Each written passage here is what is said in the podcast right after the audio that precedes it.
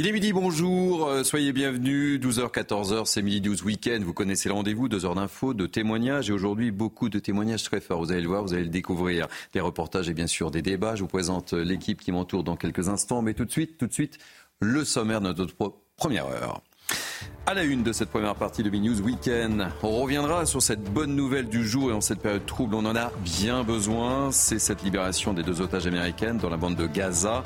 Elles ont été libérées pour des raisons humanitaires selon le Hamas. Analyse avec notre spécialiste Harold Iman. Et puis nous serons en direct avec Olivier Rafovitch, porte-parole de l'armée israélienne. L'autre focus de la journée, l'autre focus de la journée, eh bien, on suivra avec une grande attention cette manifestation contre l'autoroute A69 entre Castres et Toulouse. Un rassemblement sous haute tension, 1600 policiers et gendarmes sont mobilisés. On sera sur place avec Maxime Leguet et Charles Pousseau. Enfin, dans Billy News Weekend, on évoquera également ce casse-tête pour le gouvernement français. Comment, oui, comment gérer les manifestations pro-palestiniennes et ses dérapage. Clotilde Paillet nous expliquera tout. Débat évidemment sur ce plateau avec mes grands témoins du jour. Voilà, vous connaissez tout. Voici le menu, de notre première heure. Mais tout de suite, place à l'info. Et l'info est incarnée euh, en ce samedi midi par Isabelle Piboulot. Bonjour Isabelle. Bonjour Thierry, bonjour à tous. Arrivée d'Égypte, les premiers camions transportant de l'aide humanitaire sont entrés ce matin dans la bande de Gaza, chargés de nourriture, d'eau, de médicaments et de carburant. Ils ont franchi le terminal de Rafah, ouvert exceptionnellement pour cette opération humanitaire. Ce premier convoi ne doit pas être le dernier, a prévenu l'ONU. À Lyon, la synagogue de la Duchère a été dégradée par des tags antisémites dans la nuit de jeudi à vendredi. Une plainte contre X a été déposée pour injure publique et menaces réitérées. Les deux auteurs encagoulés ont également accroché des drapeaux algériens et palestiniens. Un geste directement lié à la guerre en Israël, selon le président de la communauté juive de la Duchère. Écoutez. Euh, un, conflit euh, en France euh, qui concerne voilà qui concerne l'État d'Israël avec et qui combat aujourd'hui le nazisme et, le terrorisme. Donc c'est irresponsable et criminel d'importer tout ça en France. Franchement, pour faire ce, genre de, de choses, c'est qu'on qu'on n'a rien compris quoi. c'est pas une religion qui s'attaque à une autre. Euh, c'est un pays qui combat pour sa survie, qui combat le nazisme et le terrorisme aujourd'hui. Donc euh, voilà, il faut, faut pas tout mélanger.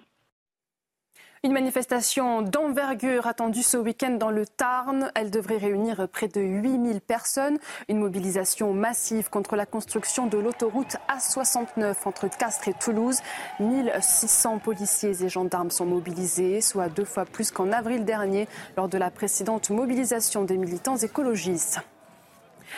Jeudi soir, à Montpellier, une femme a été blessée par trois éclats de balles, victime collatérale de tirs d'intimidation dans un quartier connu pour trafic de stupéfiants. Les faits se sont produits peu avant 21h au pied de la cité Saint-Martin. La jeune femme d'une vingtaine d'années a été touchée au visage. Son pronostic vital n'est pas engagé, mais selon Bruno Bartocchetti, la victime est sous le choc. Vous avez euh, plusieurs individus qui ont, tiré euh, peut-être à la Kalachnikov, je n'ai pas encore la, certitude, mais en tout cas pour, pour intimider euh, et pour montrer un territoire, un certain territoire, on tirait euh, au hasard, en l'air.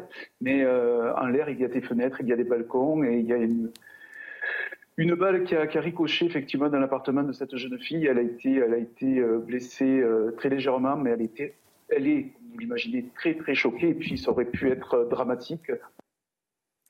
À 14h, lors d'une marche blanche, les Marseillais rendront hommage à Soukaina. La jeune femme de 24 ans avait été victime d'une balle perdue chez elle lors d'une fusillade début septembre sous fond de trafic de stupéfiants. Retour sur les faits avec Adrien Fontenot. C'était le 10 septembre dernier, un dimanche soir banal, le dernier pour Soukaina. J'ai plus rien dans la, vie. Ma, fille s'est fait tuer dans sa chambre. Il est 23h dans la cité Saint-Is, au cœur du 10e arrondissement de Marseille, quand une fusillade éclate. Après une première vague de rafales dirigée vers un point de deal, la deuxième tirée en l'air touche des immeubles alentours. Soukaina reçoit une balle perdue dans la tête. J'ai vu ma fille euh, par terre, du sang, c'est une rivière. Et le sang, ça coulait de partout. Je ferme les yeux, je le vois devant moi. Je vois la scène, je vois tout, tout, tout, tout. C'est catastrophique. Transportée dans un état grave à l'hôpital, l'étudiante de 24 ans décède deux jours après. Dans un communiqué, sa famille a appelé à une marche blanche. Soukaina était paisiblement installée dans sa chambre un dimanche soir, comme beaucoup de personnes. Soukaina a reçu une balle, une maudite balle qui a traversé la façade de sa chambre. Cette marche vise à sensibiliser tous les citoyens aux horreurs qui se produisent dans nos villes, dans nos quartiers et même au cœur de nos maisons. La violence n'a pas de frontières. Soukaina est l'une des 44 victimes des règlements de compte sur fond de trafic de drogue à Marseille. Après l'incendie meurtrier de Winsenheim dans le Haut-Rhin, la gérante du gîte a été mise en examen pour homicide involontaire hier. Elle est soupçonnée d'avoir exploité son établissement sans autorisation et sans respect sans respecter les règles incendie. Elle a désormais l'interdiction de gérer toute catégorie de résidence de tourisme. Le 9 août dernier, son gîte s'était embrasé. 11 personnes avaient été tuées. Voilà pour le point sur l'actualité. Je vous retrouve dans 30 minutes. Tout de suite, Midi News Weekend avec vous Thierry. Merci Isabelle, le rendez-vous est pris. On vous retrouve dans 30 minutes. Mini News Weekend, c'est parti. Nous sommes ensemble jusqu'à 14h avec moi pour débattre de cette actualité assez riche, il faut bien le reconnaître, hélas. Naïma Fadel, essayiste chargé de mission politique de la ville. Soyez la bienvenue, ma chère Naïma. Bonjour Thierry. On vous retrouve avec beaucoup de plaisir également Lauriane Rossi, élue Renaissance des Hauts-de-Seine. Soyez la bienvenue, Lauriane. Harold Iman, notre spécialiste des questions internationales. On commencera par vous dans quelques instants, évidemment. Bonjour Harold. Valérie Lecable, chroniqueuse politique. Soyez bienvenue, chère Valérie. Bonjour, Kevin Bossuet, professeur d'histoire. Soyez bienvenue. Merci. On va donc commencer nos deux heures d'information euh, par cette bonne nouvelle, et parfois il y en a, et, et, et, ça fait du bien dans ce conflit entre Israël et le Hamas. Le Hamas, je le disais, a libéré hier soir deux Américaines qui avaient été enlevées le 7 octobre dernier lors de son attaque meurtrière contre Israël. Récit de ciel à Gruyère. On sera juste après avec le colonel Olivier Rafovitch, porte-parole de l'armée israélienne. Mais tout d'abord, le récit. Après 14 jours de calvaire, c'est la délivrance pour ces deux otages américaines. Les deux femmes avaient été kidnappées le 7 octobre dernier alors qu'elles étaient en visite au kibbutz Nahaloz. Un véritable soulagement pour leur père et ex-mari. J'attendais ce moment depuis très longtemps, depuis deux semaines. Je n'ai pas dormi pendant deux semaines. Ce soir, je vais bien dormir. J'ai parlé avec ma fille aujourd'hui. Elle a l'air très bien. Elle était très heureuse. Elle attend de rentrer à la maison.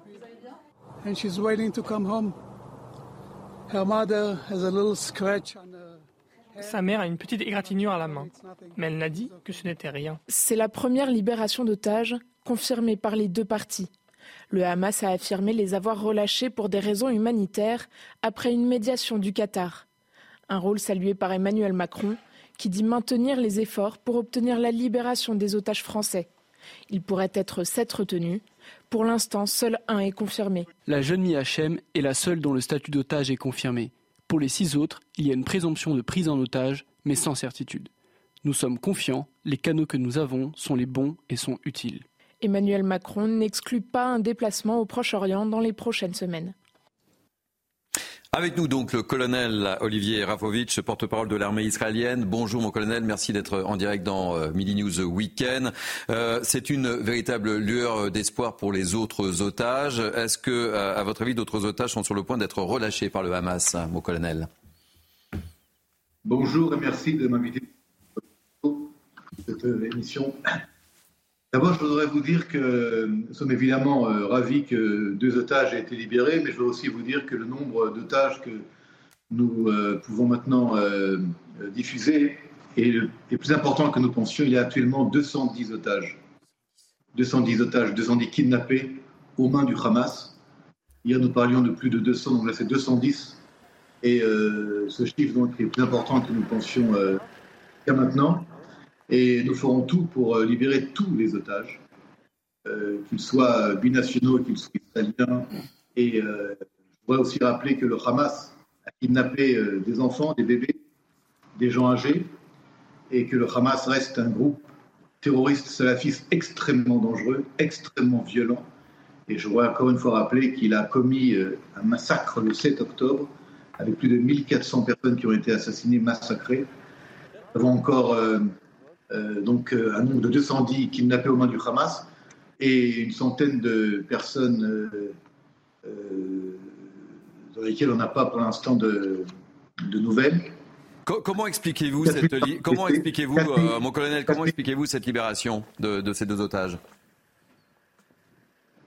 Écoutez, je ne vais pas expliquer euh, cette libération dont nous parlons. Je peux juste vous dire qu'elle euh, s'est passée et que pour ces deux personnes, nous sommes extrêmement ravis, effectivement, mais que le Hamas reste une organisation terroriste qui a encore 210 personnes kidnappées sur euh, le sol gazaoui et qui sont, dont le Hamas est totalement responsable.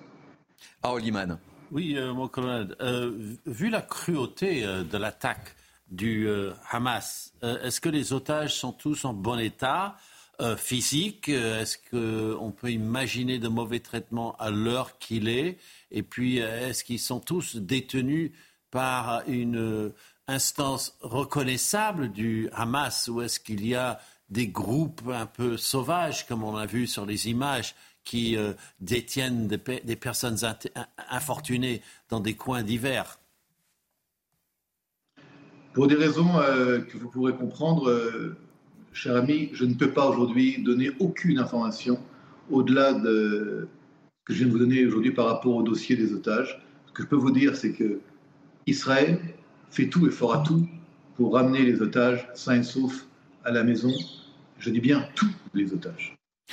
Mon colonel, est-ce que le, le, Hamas fait une distinction entre les otages de nationalité étrangère et ceux qui sont uniquement israéliens? Est-ce que vous pouvez répondre à cette question? Je préfère encore une fois, pour des raisons qui sont liées au dossier, ne pas répondre à cette question. Mais euh, votre question, euh, entre guillemets, euh, soulève beaucoup de questionnements et encore une fois, je préfère ne pas y répondre. Naïm Fadel. Oui, bonjour colonel. Moi j'avais une question par rapport à, la place et le rôle justement du Qatar. Est-ce que lui, le Qatar, justement, détient les clés pour pouvoir libérer tous les étages? Est-ce que, justement, une pression internationale sur le Qatar, qui a quand même des intérêts, notamment euh, beaucoup d'intérêts en France, peut être un élément déclencheur et notamment permettre euh, euh, que ces otages soient libérés? Encore une fois, je suis vraiment désolé, pas pour des raisons de, de refus. Je ne peux pas, absolument pas traiter en aucun cas euh, le processus, les structures et les éléments qui sont liés euh, au dossier otage, au-delà de ce que... Alors je, fais mienne euh, la question. Je pense que justement le Qatar et notamment notre président de la République a, bien dit dernièrement que effectivement lui aussi il était pour parler et que le, Qatar était quand même bon voilà quelqu'un qui était extrêmement impliqué dans, dans, la médiation, enfin pour être extrêmement impliqué dans, dans la médiation et je pense pour ma part que c'est la clé, notamment la pression que pourrait faire la France, puisque le Qatar a des intérêts extrêmement importants euh, dans notre pays. Euh... Le Cap, dernière question et on remerciera le colonel Olivier Ravovic. Bonjour euh, colonel, je compatis parce que j'ai été moi-même euh, deux ans et demi porte-parole du ministère des Armées en France et donc je comprends bien à quel point toutes ces questions sont éloignées de ce que vous pouvez dire. En revanche, peut-être une question à laquelle vous pourriez répondre. Euh, vous avez annoncé, l'armée euh, a annoncé une, offensive terrestre euh, en Israël qu'on attend depuis maintenant, qui se prépare depuis deux semaines. Est-ce que c'est en raison de votre volonté de libérer les otages que cette offensive terrestre, que l'on croyait imminente depuis huit jours, tarde? Ce que je peux vous dire par rapport à votre question, madame, et je vous remercie de la poser, euh, une guerre a été déclarée à Israël le 7 octobre au matin par le Hamas. La branche militaire du Hamas, Azadin el-Qassam, par la voix de Mohamed Def, pardon, qui est l'instigateur, celui qui est le cerveau derrière euh, euh, le massacre de masse, je dirais presque l'attaque génocidaire qui a eu lieu le 7 octobre, avec Ismaël Haniyeh et avec Irki Sinois. Maintenant, Israël est en guerre aujourd'hui en guerre contre le Hamas, contre le djihad islamique, pas contre les Palestiniens. Je voudrais mettre l'accent dessus. Nous ne sommes pas en guerre contre les Palestiniens. D'ailleurs, à ce niveau-là, je voudrais aussi ouvrir une petite parenthèse, si vous me permettez. Le Hamas fait tout et fera tout pour impliquer des civils dans les combats et accuser Israël d'en être responsable.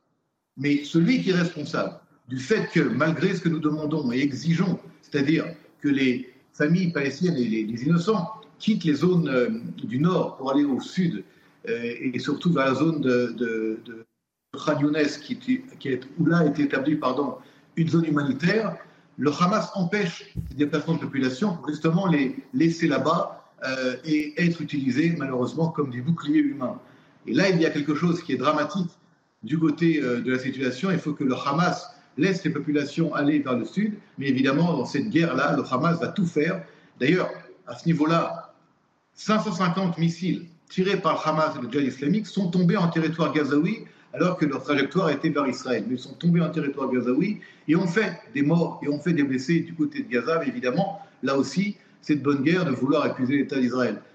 Je vous dis ça parce qu'à ce niveau-là, aujourd'hui, euh, l'opération euh, aérienne continue. Elle continuera tant que nous euh, le, voulons au niveau des frappes contre des objectifs du Hamas dans la bande de Gaza. Et lorsque l'échelon politique et l'échelon militaire décideront d'autre chose, d'un développement de l'offensive contre le Hamas, eh bien, vous le saurez en temps et en heure. Et à l'heure où nous parlons, comme vous le savez, près de 400 000 euh, réservistes de l'armée israélienne ont été mobilisés sur le terrain, pas seulement dans le sud, mais également au nord, pour faire face à cette euh, guerre contre le Hamas. Et les objectifs en sont clairs la destruction et l'élimination du régime du Hamas, de ses capacités opérationnelles et militaires dans la bande de Gaza. Et à ce, niveau-là, euh, les objectifs seront comment dire, remplis par Tzal lorsque l'opération ou le développement de la deuxième phase sera décidé. Merci, euh, colonel Olivier Rafovitch. Je rappelle que vous êtes le porte-parole de l'armée israélienne et effectivement, oui, il y a certaines questions parfois où il est difficile d'apporter quelques réponses, mais c'est également notre rôle de journaliste de tenter de les lui poser en tous les cas. Euh, petite euh, réaction sur cette annonce et cette libération. Je disais une lueur d'espoir pour les 210 otages, nous précisait le colonel Olivier Rafovitch, Lauriane. Oui, une lueur d'espoir, une bonne nouvelle évidemment pour ces, ces, deux, euh, ces deux otages qui sont en bonne santé, il faut le souligner. Euh, et euh, espérons évidemment, et c'est tout l'enjeu de l'action qui est menée à l'échelle internationale. Hein. Je rappelle qu'une résolution a été votée par l'ONU exigeant la libération de tous les otages.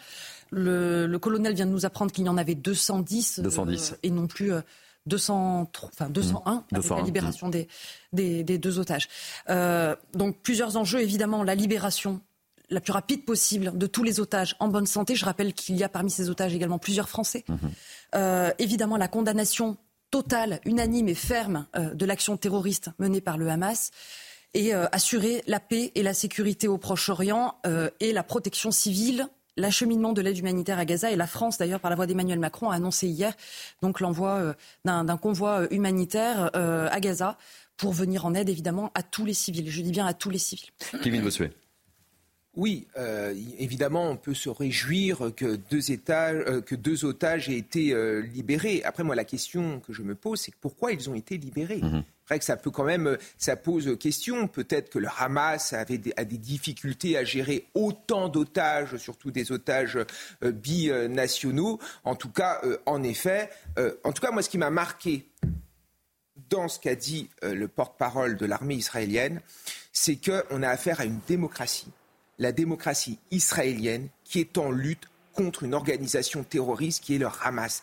Il l'a dit, le porte-parole. Israël veut libérer tous les otages, quelle que soit la nationalité de ces otages. Israël est aujourd'hui du côté de la vie. Israël est aujourd'hui du côté de la démocratie. Israël est, aujourd'hui du côté de la civilisation. Et c'est pour ça qu'il ne faut pas se tromper. Le combat est là. Et c'est pour ça que nous, Européens, il faut soutenir Israël, parce que Israël, c'est finalement une tête de pont des valeurs occidentales au Proche-Orient. Oui, le câble, très rapidement, parce que je voyais qu'on parle de l'aide humanitaire euh, qui a commencé. C'est très très intéressant ce qui se passe avec les otages, parce que vous vous souvenez que le Hamas a dit qu'il tuerait chaque otage à chaque fois qu'il y aurait une bombe. Ils ont changé de stratégie visiblement. Pourquoi est-ce qu'ils ont libéré que deux otages sur 210 euh, c'est formidable pour ces deux personnes, mais c'est très très peu, c'est une goutte d'eau. Ah oui, c'est une goutte d'eau. C'est pour ça qu'on s'accroche parfois à des gouttes d'eau. Hein. Voilà, ils sont en train de montrer au monde qu'ils ont le pouvoir de libérer des otages. Bon, bien évidemment, après la visite de Joe Biden en Israël, qui a mis une, une pression très forte pour obtenir cette libération, ça a été dit, euh, l'intervention du Qatar, qui est en négociation avec le Hamas, puisque c'est eux qui financent mhm. pour 30 millions d'euros. oui, on en a parlé sur ce plateau. Qui, qui, finance le Hamas, donc le rôle du, du, Qatar dans tout ça.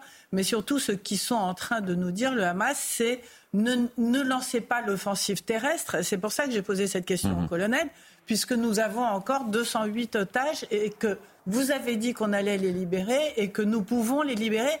C'est nous qui allons décider, c'est nous qui le souhaitons et c'est nous qui avons la main. Donc il y a une espèce de retournement de situation stratégique sur cette guerre où on pensait à un moment que les Israéliens allaient faire une attaque extrêmement rapide, violente, une attaque terrestre terrible. on l'évoquait le week-end dernier, sur ce plateau même. Qui n'a pas eu lieu hmm. en raison de la nécessité de protéger tous ces otages de, de 20 pays différents, hein, je vous rappelle. Il n'y a hmm. pas que les Israéliens. Il y a le monde entier qui est en train de discuter pour essayer de récupérer ses propres otages nationaux. Nous, on en aurait jusqu'à 7 euh, dans, dans, le pays. Et donc, on voit bien le, la, la, la supériorité stratégique là, du Hamas qui, pendant ce temps-là, est en train de préparer sa défense, euh, de creuser ses trous, euh, de reconstruire des, des roquettes, de, etc. Donc c'est un tournant psychologique qui est assez important qui, qui vient, qui vient d'intervenir. Euh, l'autre information du jour également, mon cher Harold, très rapidement, c'est l'aide humanitaire qui a commencé à passer de l'Égypte vers Gaza ce matin. Et ça, c'est important aussi. Hein. Oui, elle est assez modeste. Hein. Il a fallu attendre des jours et des jours.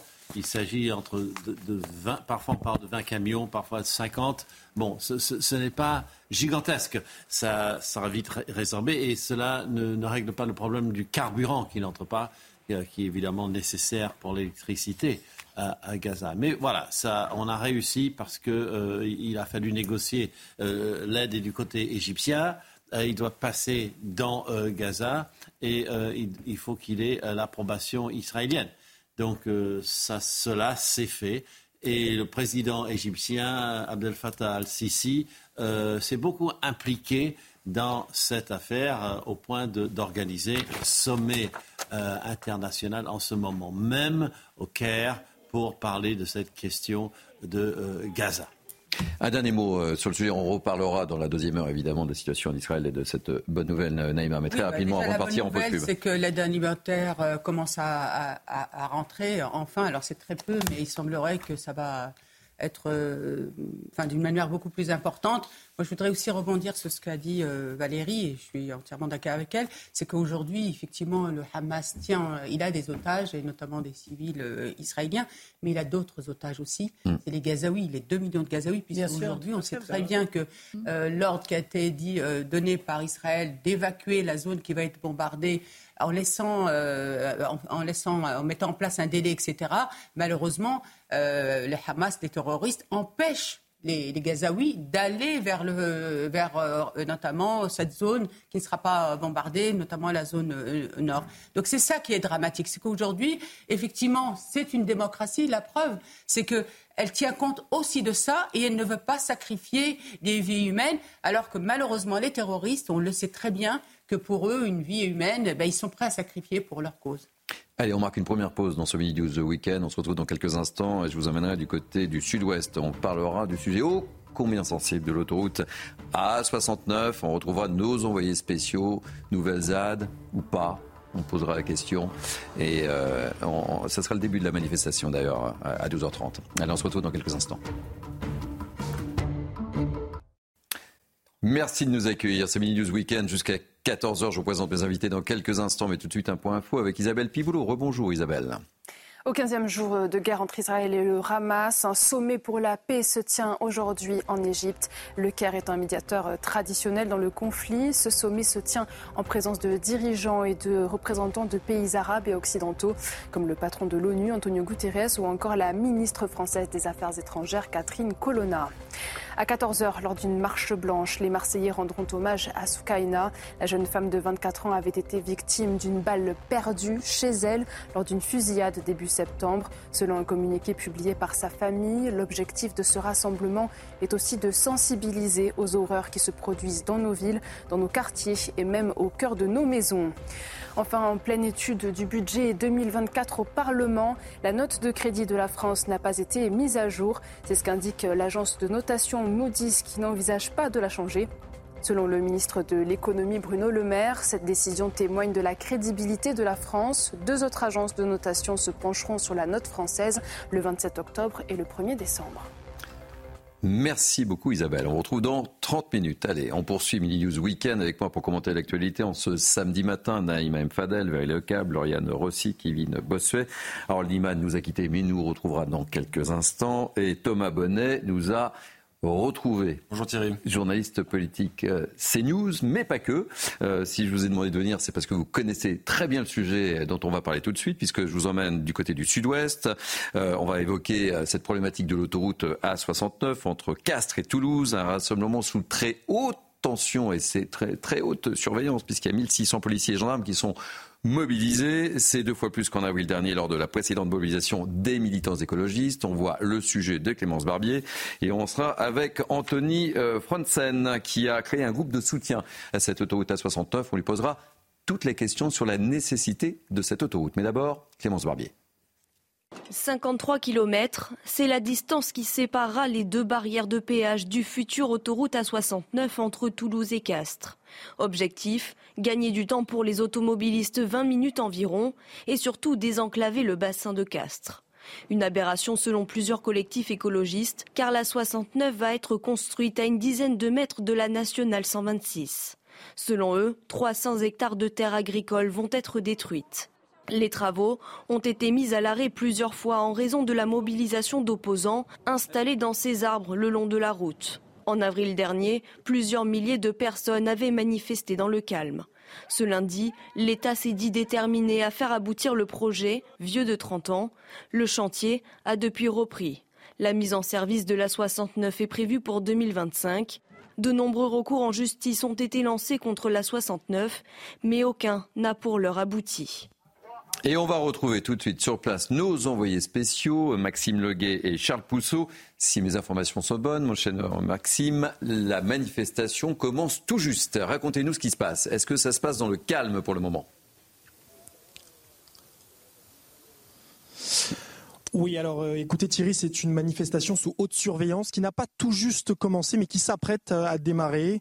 Des autorités sur le qui-vive, voilà qui résume bien la situation sur place alors que s'apprête tout juste à démarrer cette journée de mobilisation contre le projet d'autoroute A69 reliant Toulouse et Castres. Comme vous pouvez le voir sur nos images, les derniers retardataires arrivent et se réunissent au sein d'un campement, d'un chapiteau qui est présent à côté du point de départ de la manifestation. Pour cette journée, le gouvernement souhaite éviter avant tout un Sainte-Soline bis. Plusieurs arrêtés d'interdiction ont été pris par la préfecture du Tarn et de la Haute-Garonne pour prohiber la vente de produits explosifs, de fumigènes ou encore des feux d'artifice. Des contrôles préalables ont également eu lieu. Des armes ont été saisies, des barres de fer, des pioches ou encore des boules de pétanque dans les campements où se trouvent certains manifestants. L'État qui craint également la venue de 300 individus radicaux. Alors c'est un vaste dispositif de sécurité qui est mis en place aujourd'hui. 1600 policiers et gendarmes sont présents pour assurer le bon déroulé de la manifestation. On a vu depuis ce matin un grand nombre de fourgons de forces de l'ordre, des, canons à eau, des canons à eau également sont sortis pour disperser la foule en cas de débordement, ainsi que des drones pour assurer une surveillance aérienne. Voilà Thierry, euh, la manifestation qui devrait démarrer d'ici une quinzaine de minutes. Merci beaucoup. Maxime Leguet, Charles Pousseau, nos envoyés spéciaux. On va vous retrouver tout au long de cette journée évidemment sur CNews. Avec nous, Anthony Franzen. Bonjour, soyez le bienvenu, Anthony Franzen. Vous avez créé un groupe de soutien à l'autoroute 69. Merci de participer à notre émission. Euh, j'ai une première question. Pourquoi cette autoroute à 69 eh Écoutez, il y a différentes raisons euh, qui font qu'aujourd'hui, dans le sud Tarn, ça fait des années euh, qu'on réclame l'autoroute. Euh, moi, la première que je mets en avant, parce que donc, je fais 50 000 km de, de, voitures par, par, an et à, peu près autant en, avion et en train. Euh, cette route, euh, surtout sur ces deux dernières années, elle est vraiment devenue dangereuse. Alors, je ne veux pas surfer là-dessus, mais ne serait-ce que hier, hier après-midi, il y a encore eu deux camions en face à face avec une personne électrodiée à Purpan. C'est 32 morts sur les 20 dernières années sur cette route. 32 morts 184 blessés hospitalisés graves.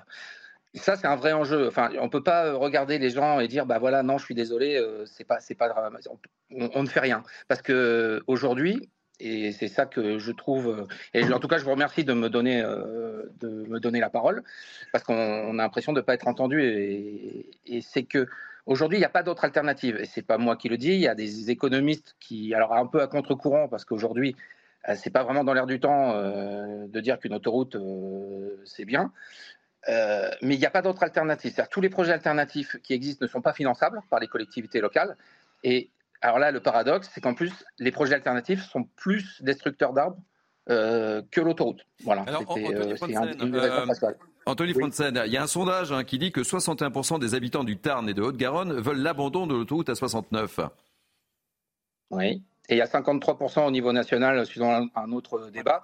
Alors, c'est très simple. Euh, il se trouve que dans une autre vie, j'ai travaillé pour les médias et je m'occupais des études. Donc, je m'occupais de faire des études, de décortiquer des études. Si vous demandez à un Toulousain et tous les Hauts-Garonnais, puisqu'en fait, ils sont très peu impactés par la, par la 68, euh, la 69, pardon. Euh, s'ils veulent faire l'autoroute, globalement, ils n'en ont aucune utilité et ils veulent pas. Et si parmi tout le Tarn, vous demandez au Tarn Nord, euh, la solidarité des territoires a ses limites. Un Gaillacois, un personne de Lavore ou un Albigeois, c'est pareil, lui, il a, il a la 68 qui est là depuis 20 ans, il n'en a rien à faire. Aujourd'hui, il y a un sondage Odoxa hein, qui, est, qui, qui, pas vieux, qui dit clairement l'inverse 75% des Sud-Tarnais, et c'est les Sud-Tarnais qui sont qui sont impactés par cette autoroute, et mm. c'est pour eux qu'on les fait pour les désenclaver. Eux, c'est 75% qui sont pour. 75%. Ok, euh, je, vous garde avec nous, on ouvre le débat avec mes, grands témoins, mais j'ai demandé à, Thomas Bonnet, euh, qui s'est rendu sur place, quel est votre regard, Thomas Bonnet? Est-ce que vous êtes allé sur le terrain, vous Vous avez pris la température des habitants bah, C'était au mois d'avril, justement, au mois d'avril dernier, lors de la précédente euh, manifestation, et c'est vrai qu'on a parcouru un peu cette, cette zone pour essayer de demander justement aux habitants mm. ce qu'ils pensaient de ce projet d'autoroute. Force est de constater que l'immense majorité des personnes que j'ai rencontrées n'étaient pas vraiment favorables à ce projet. Ça ne veut pas dire que tout le monde est hmm. contre pour autant, mais il y a voilà, les sondages se suivent et se ressemblent pas. Il y a une guerre de sondages. Alors, Anthony les... veut dire qu'il a travaillé dans les médias et qu'effectivement, il y a une lecture des, sondages. ce qui est vrai, c'est que dans les médias locaux, il y a une bataille de sondages avec euh, un coup une majorité qui est hmm. pour, un coup une majorité qui est contre. Donc c'est difficile d'y voir clair. Ce qui est vrai, c'est que beaucoup me disaient qu'ils ne voyaient pas vraiment l'intérêt de construire une autoroute qui est finalement très proche de la route euh, actuelle, mmh. avec un, un trajet qui raccourcit de quelques minutes. Il y a mmh. aussi la question du coût euh, de ce trajet sur cette euh, autoroute. Donc voilà ce qui, ce qui ressortait lorsque j'interrogeais les habitants dans le Tarn. Alors, en fait, j'ai des grands témoins très disciplinés. Hein, vous verrez, ils lèvent le doigt pour ah, la, parole. Alors, le professeur Cabane va donner la parole à, à Valérie Lecable, Kevin Bossuet et Naïm Fadel et, et Lauriane, très rapidement. Et on est toujours avec Anthony Franzen. Il y, a, plusieurs questions assez évidentes qui se posent. La première, c'est pourquoi est-ce qu'on n'élargit pas hmm. cette fameuse nationale 26 qui a le mérite d'exister qui effectivement a l'air dangereuse et trop étroite, mais c'est peut-être plus facile d'élargir l'existant que de reconstruire. Alors vous allez dire que non et que ça détruit plus. Hmm.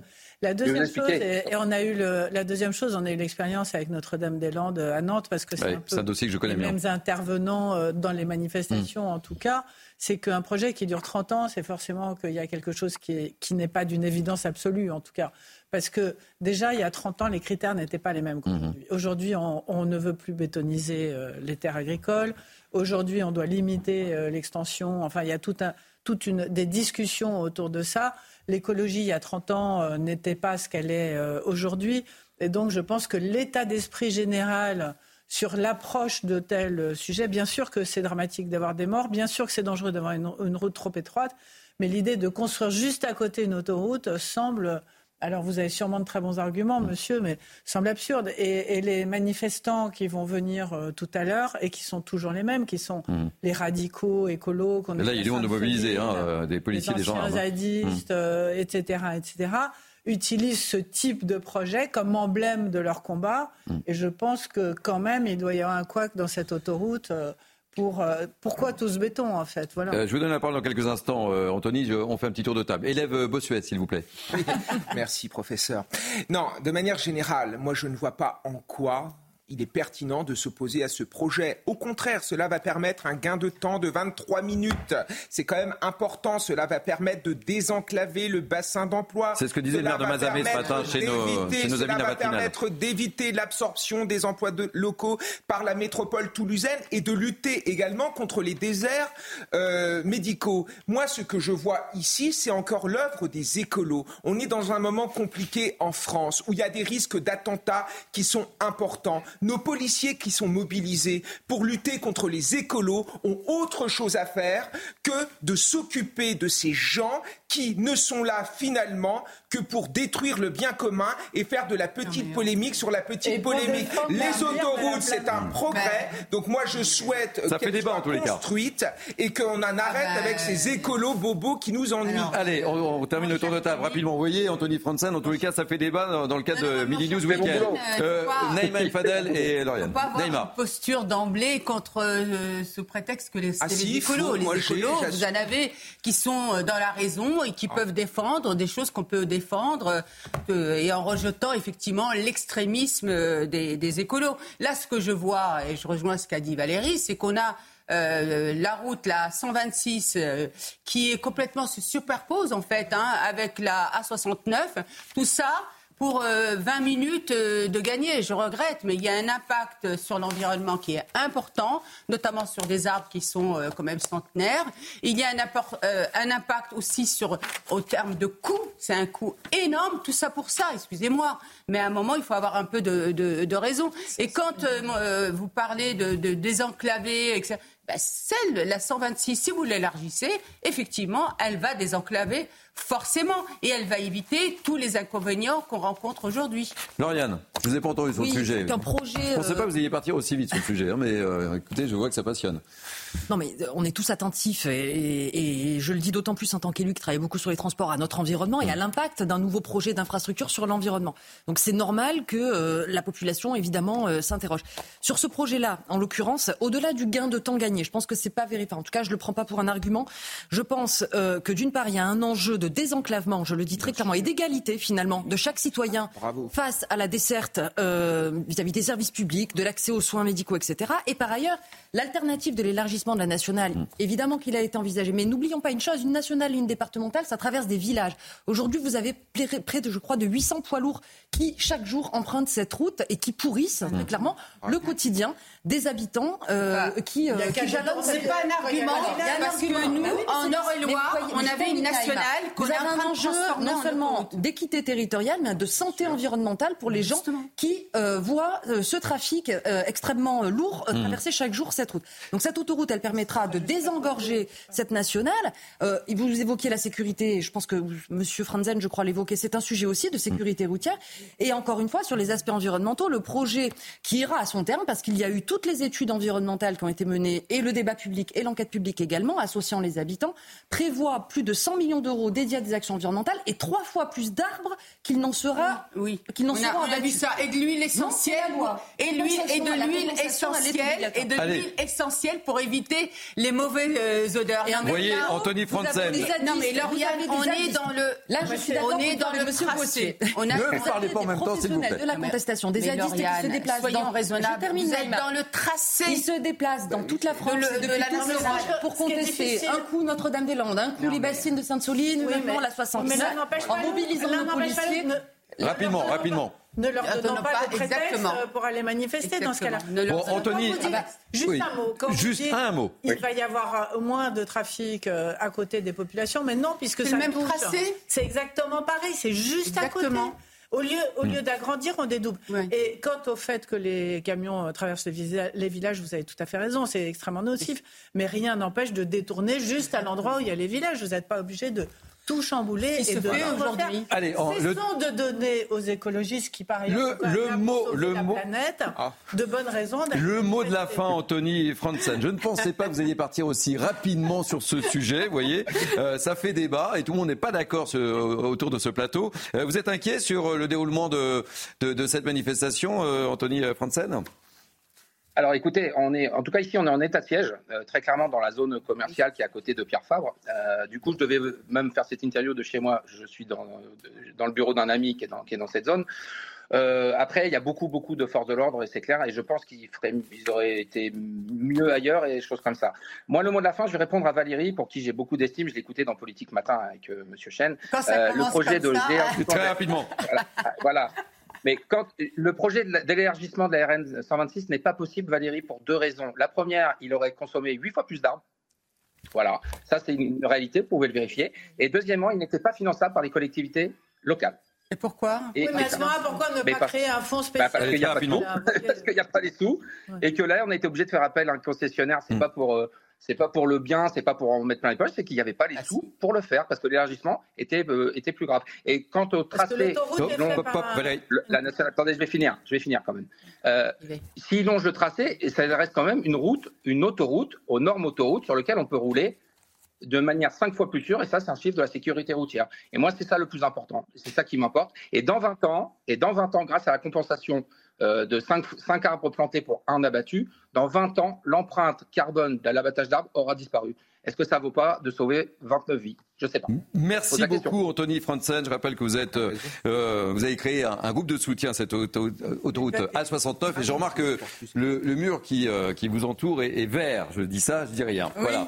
Euh, on va. C'est pour nous influencer là. C'est ça. Hein Allez, on va changer, on va changer de sujet. On va changer de sujet. je ne pensais pas qu'on ait passé autant de temps sur ce sujet, mais on va parler d'un véritable casse-tête pour le gouvernement. On en a un peu parlé hier sur ce plateau Naïm Fadel, ce sont ces manifestations pro-palestiniennes. Euh, comment gérer cette situation? Le rassemblement autorisé en dernière minute jeudi a provoqué de très vives réactions. D'autres manifestations sont en plus annoncées au cours de ce week-end. Explication Clotilde Paillet et on en parle très rapidement. Il ne nous reste pas beaucoup de temps d'ailleurs pour en parler. 4000 c'est le nombre de personnes qui se sont réunies jeudi, place de la République à Paris, après l'appel de l'association Capjo Euro-Palestine et du nouveau parti anticapitaliste. Un rassemblement d'abord interdit par la préfecture de Paris. Ce que je dis, c'est qu'il faut être très attentif parce qu'un certain nombre de ces manifestations ont dégénéré. L'interdiction a été levée par la justice peu avant le début de la manifestation, car selon le tribunal administratif de Paris, elle porte atteinte à la liberté d'expression. Le respect de la liberté de manifestation et de la liberté d'expression, qui ont le caractère de liberté fondamentale, doit être concilié avec l'exigence constitutionnelle de sauvegarde de l'ordre public. Un collectif baptisé Pour une paix juste et durable entre Palestiniens et Israéliens appelle à se rassembler demain partout en France et à Paris. Lauriane Rossi, ça va pas être simple. On, l'a vu avec cette, manifestation qui a été euh, interdite dans un premier temps, ensuite confirmée par le tribunal administratif, et on sait qu'il y aura d'autres manifestations au cours de, ce week-end, et on peut s'attendre à également d'autres dérapages. Oui, euh, on se doit de concilier à la fois un droit, une liberté de manifester, et en même temps la préservation de l'ordre public, qui est sur un sujet euh, éminemment euh, sensible, euh, brûlant. Euh, l'idée, enfin l'enjeu, comme l'a dit le président de la République, c'est évidemment de ne pas importer sur notre sol, dans notre territoire, des fractures internationales dont on voit que voilà, elles sont très compliquées à gérer avec, euh, et je ne le nie pas, des, personnes qui viennent manifester de manière totalement pacifique euh, et en solidarité euh, avec les civils, et d'autres qui viennent effectivement pour troubler l'ordre public mmh. et arborer des slogans qui sont clairement anti-républicains. les images que vous avez montrées hier et aujourd'hui le démontrent. Kevin Bossuet. Oui, alors il ne faut pas importer le conflit israélo-palestinien, il est quand même largement importé. Voilà, ça, il faut quand même être réaliste. Moi, je suis enseignant, je vois quand même euh, des jeunes en train de demander aux autres s'ils sont pro-israéliens ou pro-palestiniens. On voit bien que c'est quelque chose qui est tendu, notamment dans certains euh, quartiers. Après, de manière générale, il ne s'agit pas de couper la langue à ceux qui soutiennent le peuple palestinien et, les hmm. Palestiniens qui sont euh, dans Gaza, parce qu'en effet, ils sont aussi victimes de ce qui se passe. Simplement, il ne faut pas tolérer l'intolérable. Quand dans certaines manifestations, je vois des pancartes comme Gaza égale Auschwitz. Ce n'est pas acceptable. Hmm. Quand je vois dans certaines manifestations Macron égale criminel, ce n'est pas acceptable. Quand dans certaines manifestations, j'entends des gens crier mort aux juifs et c'est documenté, on entend ça sur le sol français, ce n'est pas acceptable. On est plus 40 euh, ans après la Shoah et on entend encore sur notre sol des gens qui appellent à tuer les juifs. Non, ce n'est pas acceptable. Donc un moment, on est dans un moment particulier, donc il faut sévir, il faut réprimer moi, en tant que Français, je ne veux pas entendre des propos antisémites mhm. sur mon sol. Oui, le câble, le mot de la fin sur le, sur le sujet. Premier point, les manifestations euh, en France sont très malheureusement euh, souvent assez violentes. Euh, le mmh. Emmanuel Macron, pendant les retraites, il était pendu tous les jours. deuxièmement, ce qu'il faudrait arriver à doser, c'est quelle est la solution qui amènera le moins de violence en France? C'est-à-dire, est-ce qu'il vaut mieux que les manifestations soient une sorte d'exutoire quitte à garder, essayer de garder les choses sous contrôle, sans, sans qu'il y ait de, de débordement, évidemment, qu'on a pour l'instant. Alors, dans hmm. les mots, oui, mais pas encore. Il n'y a pas eu de violence physique très forte pour l'instant. Je ne dis pas que ça n'arrivera pas.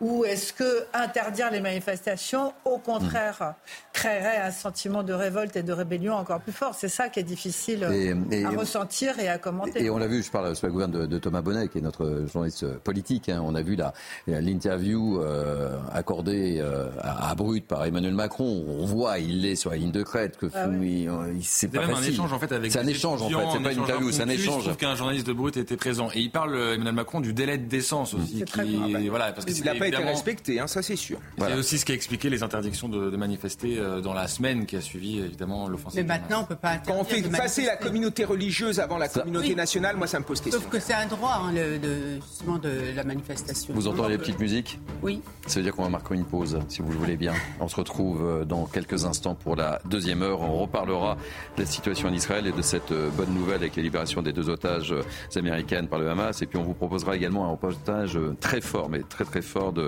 de nos amis Antoine Estève et Fabrice Elsner qui sont allés euh, tourner dans l'enfer du kibbutz de Berry. Vous verrez, reportage euh, très impressionnant. Allez, on se retrouve dans quelques instants tout de suite. Bonjour, merci de nous accueillir. Il est quasiment 13h, c'est Midi News Weekend partie 2. Voici le sommaire de notre deuxième heure. On reviendra dans quelques instants sur la bonne nouvelle, la libération des deux otages américaines par le Hamas. On vous proposera également un reportage très fort d'Antoine Estève et de Fabrice Elsner. Ils sont allés dans l'enfer du kibbutz de Berry, des images terribles. Et puis dans cette deuxième partie, on reviendra également sur le parcours de l'assaillant euh, d'Arras. Il était inscrit au fichier S. Évidemment, cela fait débat.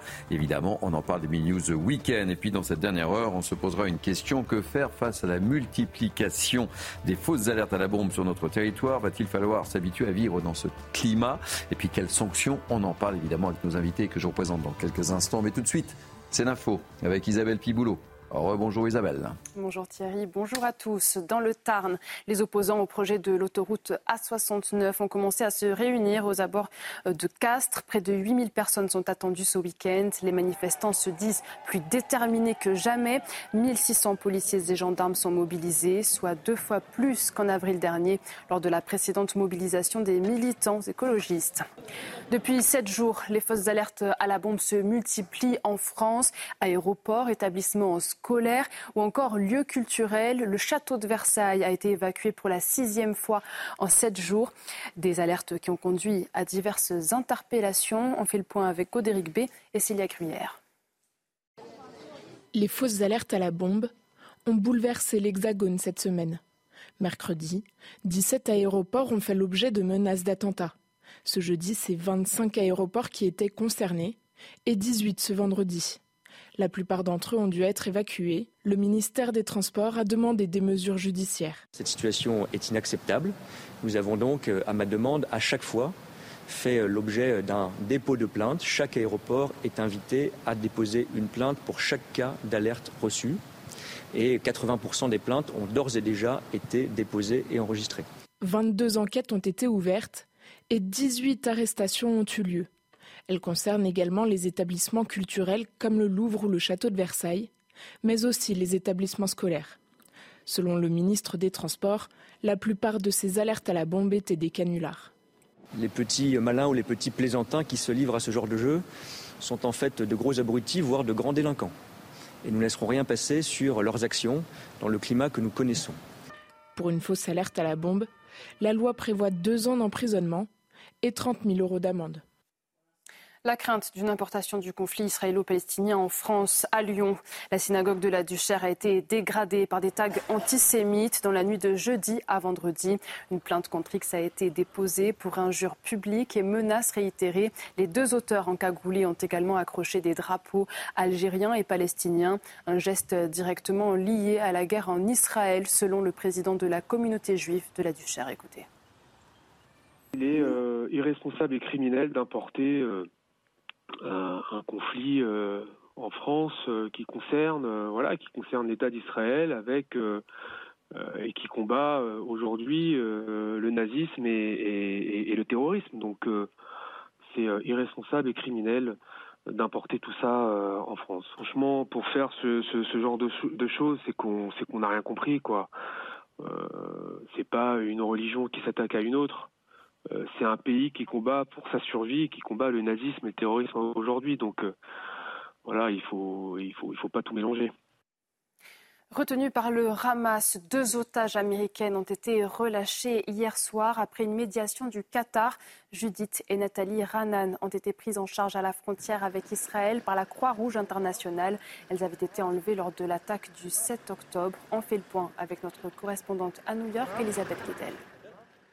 Les deux Américaines de Chicago, une mère de 59 ans et sa fille de 17 ans, ont retrouvé leur famille sur une base militaire en Israël, deux semaines après avoir été enlevées par le Hamas dans un kibbutz à environ une heure de la frontière avec Gaza. Elles étaient venues en Israël célébrer l'anniversaire d'un proche. On ne connaît pas les raisons et les conditions de leur libération. On sait que l'état de santé de la mère n'est pas très bon. Le Hamas a dit que c'était pour des raisons humanitaires qu'il avait accepté cette libération. En tout cas, le Qatar a joué un grand rôle dans ces négociations. Et dans un communiqué, le président américain Joe Biden a remercié le gouvernement du Qatar et celui d'Israël pour leur partenariat. La Maison-Blanche diffuse d'ailleurs une photo euh, de Joe Biden tout sourire au téléphone avec euh, les deux Américaines tout juste libérées. Est-ce que ça veut dire que le Hamas est prêt à négocier, à libérer d'autres otages Il en reste encore plus de 200 d'une quarantaine de nationalités, dont une poignée d'Américains. Joe Biden a dit qu'il ferait tout pour euh, libérer ces euh, otages. En tout cas, selon les médias euh, ici, les gouvernements américains et européens font pression sur Israël pour que soit retardée le plus possible l'opération militaire sur Gaza. Objectif évidemment, donner plus de temps aux négociations pour la libération des otages.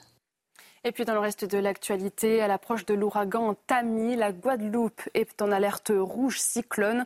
La population est appelée à rester à l'abri et à respecter toutes les recommandations des autorités.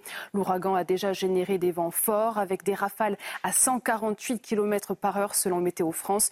De fortes pluies également se poursuivront jusqu'à demain. La Martinique, elle, a été placée en vigilance orange pour vague submersion. Voilà pour euh, l'essentiel de l'actualité. C'est à vous Thierry. Merci chère Isabelle. On vous retrouve dans 30 minutes. Le rendez-vous est pris. Allez, dernière heure, deuxième partie pour Mini News Weekend avec moi pour commenter cette actualité. Naïm Fadel, que je représente, assiste et chargé de mission politique de la ville. Bonjour, ma chère Naïma, Valérie Lecap, chroniqueuse politique. Bonjour, Kevin Bossuet, professeur d'histoire. Et Harold Iman, spécialiste des questions internationales. On va commencer avec vous d'ailleurs, Harold puisque c'est un élément euh, important. Le patron de l'ONU a réclamé aujourd'hui un cessez-le-feu humanitaire dans le conflit entre Israël et le mouvement palestinien Hamas, dont on ne cesse de parler, euh, à l'ouverture d'un sommet pour la paix qu'on voit en image, euh, justement, et ça se passe au Caire. Racontez-nous un petit peu. C'est une décision importante en tous les cas, c'était cette intervention. Oui, l'intervention d'Antonio Guterres suit ces messages réguliers de, de retenue et de trêve et de discussion, euh, mais il n'y a pas de plan de l'ONU à proprement parler. L'ONU est à la manœuvre pour apporter l'aide. C'est elle qui apporte le plus d'aide aux Gazaouis, et sachant que deux Gazaouis sur trois vivent de l'aide internationale euh, de l'ONU et euh, des gouvernements comme l'Iran et le Qatar surtout. Donc, le sommet qui a lieu en ce moment même à au Caire, dont on voit des images. Là, il y a le ministre des Affaires étrangères brésilien qui s'exprime.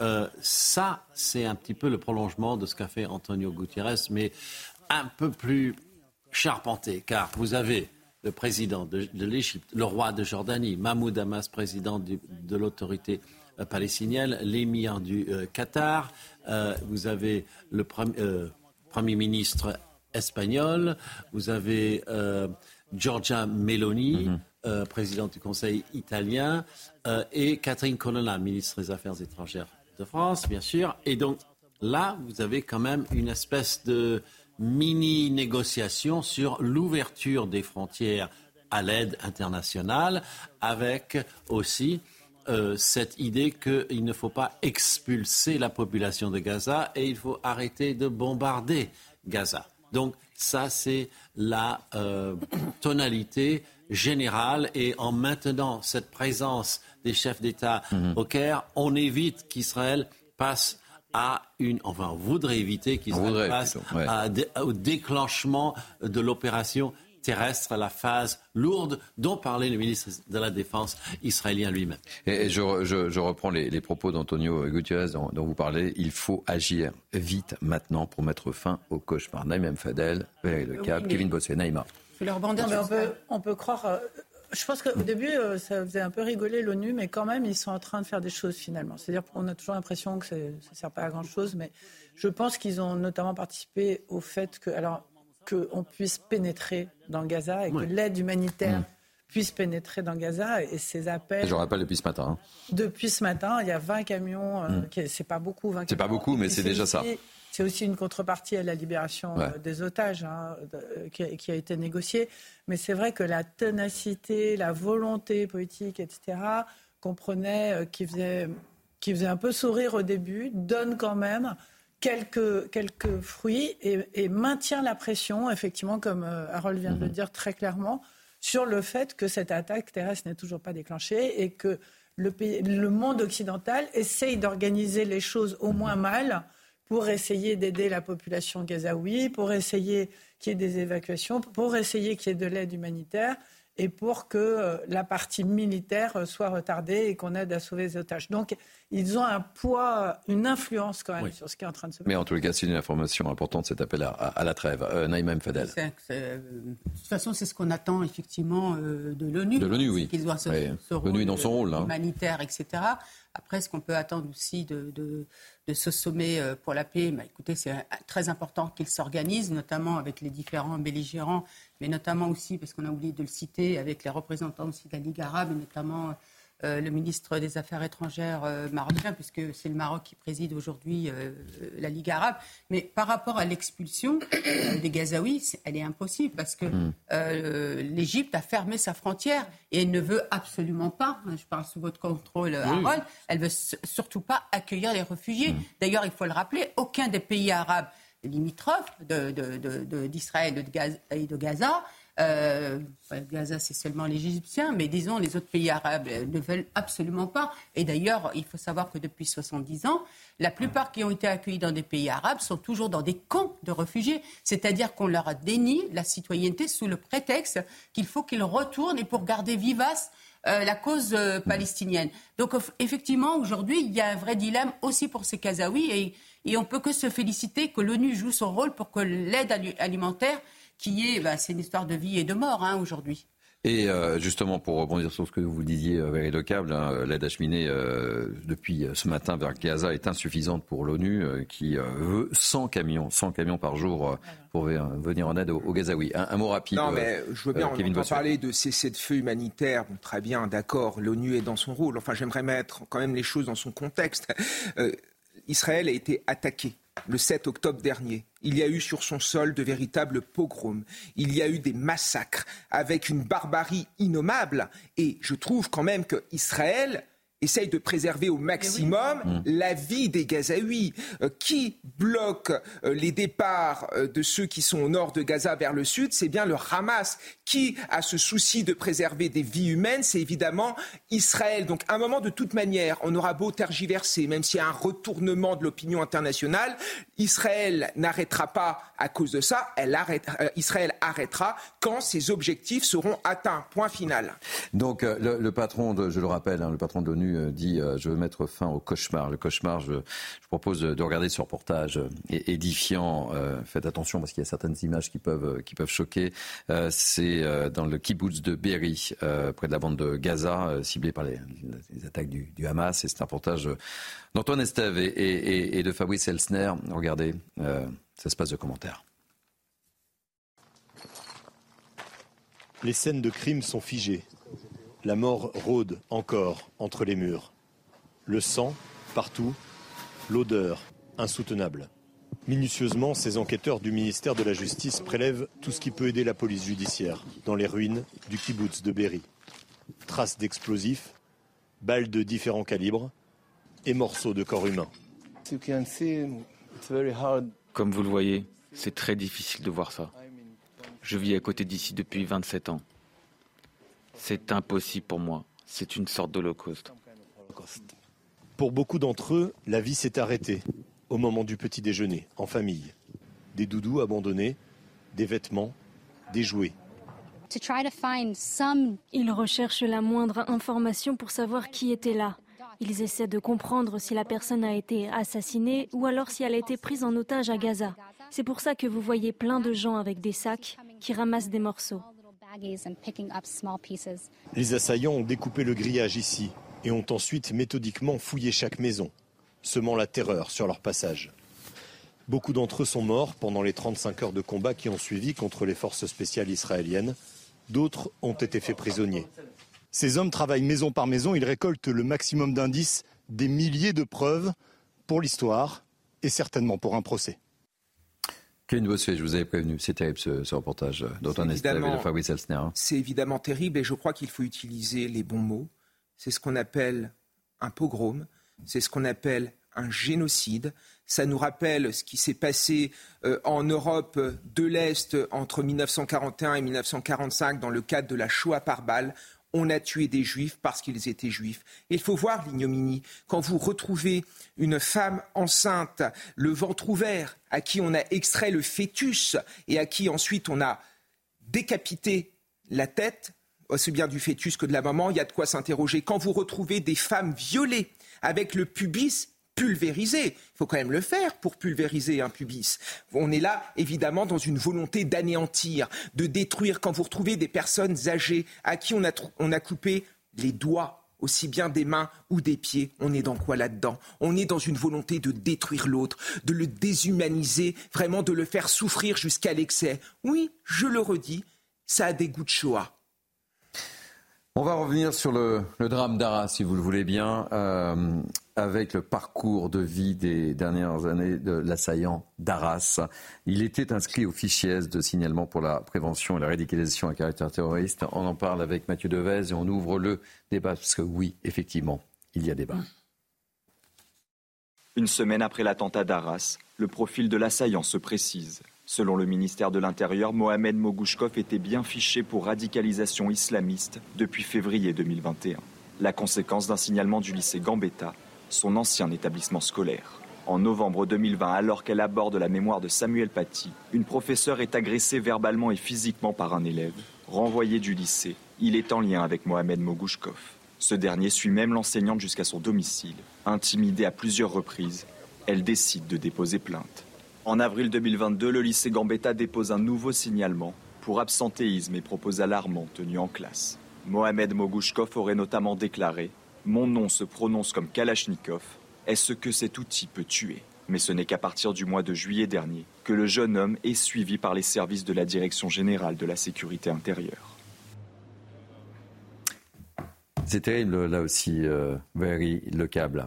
On connaissait le profil. C'est absolument passionnant de reconstituer euh, l'itinéraire de cet homme et de sa famille, hein, et surtout du père qui a été euh, tellement important parce qu'il était radicalisé en arrivant visiblement en France, le père, et il a obligé ses fils et sa femme et ses belles-filles, euh, il les a embrigadés avec lui. Alors il y a, plusieurs moments clés. Il y a la fameuse année 2014 où, euh, où Mohamed est sous, euh, sous euh, où il doit être expulsé de France. Mhm. La famille devait être expulsée. le, père, est expulsé finalement en 2018, mais il devait être expulsé en 2014. Qu'est-ce qui s'est passé en 2014 Souvenez-vous Non, oui, on est dans l'ambiance. C'est au moment de Léonardin. Tous les Alors, je me trompe peut-être dans les dates. En fait, au moment de Léonardin, en tout cas, ce qui s'est passé, c'est qu'il y avait un arrêté d'expulsion et il devait quitter la France. Celui qui a tué le, professeur.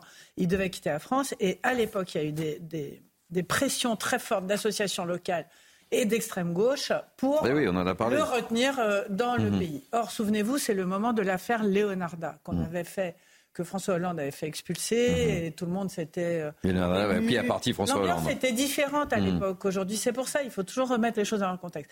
Et à l'époque, Manuel Valls, qu'on ne peut pas soupçonner euh, d'être favorable aux terroristes d'une façon ou d'une autre, ça c'est sûr, euh, a trouvé qu'il y mm. avait effectivement des circonstances atténuantes et que c'était très difficile d'expliquer à.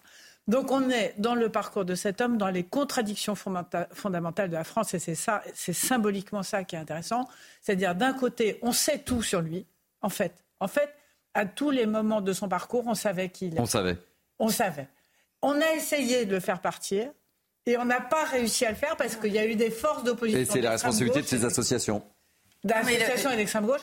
Et que l'État a reculé euh, devant la hmm. pression euh, politique. Donc, dans la loi sur l'immigration qui se profile, qui va commencer à être discutée au Sénat à partir du 6 novembre, il faut absolument que tous ces points soient réglés. C'est-à-dire, le, fait qu'il était mineur à moins de 13 ans euh, sur hmm. le territoire français, ça, a empêché de l'expulser aussi. Non, parce oh, par la suite.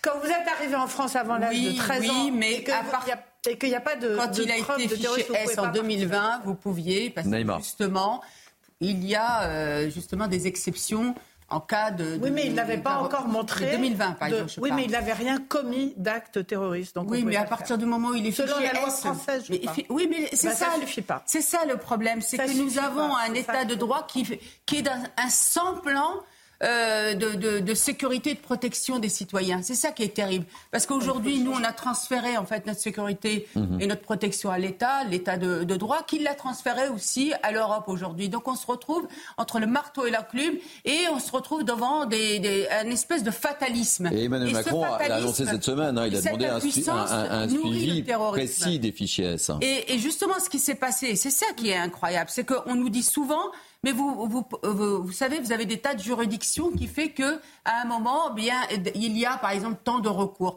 Sauf qu'ils avaient épuisé tous les recours. Tous les recours avaient été épuisés et il se trouve qu'effectivement, ces associations, la CIMAD, Réseau sans frontières, mmh, mmh. le Parti communiste de Rennes et puis le MRAP, eh bien, ils ont soutenu cette famille. C'est arrivé au cabinet de M. Valls, qui dernièrement a dit Oui, effectivement, je n'étais pas au courant, c'est mon cabinet. D'ailleurs, qui a pas fait. Non, mais ce qui est terrible, ouais, exactement, Valérie. Et ce qui est terrible, c'est qu'il a même pas fait son mea culpa. Et il a même dit, c'est grâce à la circulaire Valls. Alors moi, j'espère que dans ce cadre de ce projet de loi, la circulaire Valls va être supprimée, que le délit de clandestinité va être rétabli et que toutes les conventions qui ont été signées aujourd'hui par l'Europe, en raison de l'état de, justement ce risque d'attentat, eh bien, puisse être suspendu. Non. Le mot de la fin sur le, sur le, sujet, le, le, le problème est que dans notre pays, on a privilégié les libertés individuelles sur la sécurité nationale. Et aujourd'hui, les terroristes utilisent nos lois pour nous tuer pour nous détruire. Et quand j'entends M. Macron qui nous raconte qu'on va faire preuve de plus de sévérité, mm. que vous allez voir ce que vous avez voir, mais on nous dit ça depuis des années, Déjà, après l'assassinat, la décapitation de Samuel Paty, on a eu le droit à la même tirade. À un moment, il faut comprendre qu'on est à un moment de l'histoire où on essaye de nous atteindre. Juste une chose, qui se passe en Israël, c'est la fin du processus. Nous, on en est au début. Quand M. Finkelkraut nous dit qu'il est possible que l'importation débouche sur des pogroms de juifs en France, ça peut apparaître excessif, mais je pense que sur plusieurs années, il peut avoir raison. Donc si nous voulons gagner la guerre contre l'islamisme, il faut durcir nos lois et c'est en ce moment qu'il faut faire quand les islamistes ne sont pas organisés. Sinon, on va vers un péril grave pour notre existence même. Réaction, deux secondes, non, je pense Il va y avoir deux, rendez-vous importants et justement, je pense que là, on peut se dire, ou si on laisse passer ces rendez-vous-là, ce sera un peu euh, la faute des citoyens. Il y a deux rendez-vous. Il y a ce projet de loi, effectivement, et j'espère qu'il y aura un référendum. Il ne résoudra rien. Qui va être, euh, qui va être organisé. Euh, ce, projet de loi, il y a quand même euh, aussi euh, des, contre-projets qui peuvent être intéressants et on va attendre le gouvernement à la lumière de cet attentat, à la lumière de ce qui s'est passé. La régularisation des sans-papiers, c'est bien. Ça, oui, mais dans ce cas-là, qu'on a deux Deux mots. Bah oui, mais... oui, rapidement. Kevin. Deux mots. Deux mots. Et la deuxième chose qui va être très très importante, eh bien, c'est le rendez-vous au niveau des élections européennes. Et là, le président de la République, justement, n'a pas intérêt à se tromper, parce que c'est un challenge qui est là et qui se pose à, lui aussi. Allez, on marque une pause. Euh, après le, profil de, l'assaillant d'Arras, on ira en Belgique et on parlera du profil de l'assaillant. Euh, euh, Bruxelles De Bruxelles, évidemment, je ah cherchais le mot. Et, vous verrez les conséquences. Le ministre de la Justice belge a annoncé, lui, sa démission. Voilà. On verra ce qui s'est passé en Belgique. on se retrouve dans quelques instants. À tout de suite. Il est 13h30, le temps passe très vite en ce samedi matin. Nous sommes ensemble jusqu'à quasiment 14h. Il nous reste une vingtaine de minutes encore ensemble. Euh, je vous présente mes invités dans quelques instants, mais tout de suite un point info avec Isabelle Piboulot. Manifestation sous haute surveillance dans le Tarn. Les opposants au projet de l'autoroute A69 ont commencé à se réunir aux abords de Castres. Près de 8000 personnes sont attendues ce week-end. Les manifestants se disent plus déterminés que jamais. 1600 policiers et gendarmes sont déployés, soit deux fois plus qu'en avril dernier, lors de la précédente mobilisation des militants écologistes. Après l'incendie meurtrier de Winsenheim dans le Haut-Rhin, la gérante du gîte a été mise en examen pour homicide involontaire hier. Elle est soupçonnée d'avoir exploité son établissement sans autorisation et sans respecter les règles incendie. Elle a désormais l'interdiction de gérer toute catégorie de résidence de tourisme. Le 9 août dernier, son gîte s'était embrasé. 11 personnes avaient été tuées. Enfin, au 15e jour de la guerre entre Israël et le Hamas, un sommet pour la paix se tient aujourd'hui en Égypte, le Caire étant un médiateur traditionnel dans le conflit. Ce sommet se tient en présence de dirigeants et représentants de pays arabes et occidentaux, comme le patron de l'ONU, Antonio Guterres, ou encore la ministre française des Affaires étrangères, Catherine Colonna. Merci beaucoup, chère Isabelle. Il est quasiment 13h30, c'est la dernière ligne droite donc pour Mini News Weekend avec moi pour commenter l'actualité depuis quasiment une heure et demie. Naïma Fadel, le Câble et Kevin Bossuet. Chose première, chose due, on va prendre la direction de Bruxelles. Après avoir évoqué euh, le profil de l'assaillant d'Arras, on va évoquer le profil de l'assaillant de, Bruxelles. Le ministre de la Justice belge a annoncé sa démission hier, quatre jours donc après l'attentat commis par ce Tunisien radicalisé.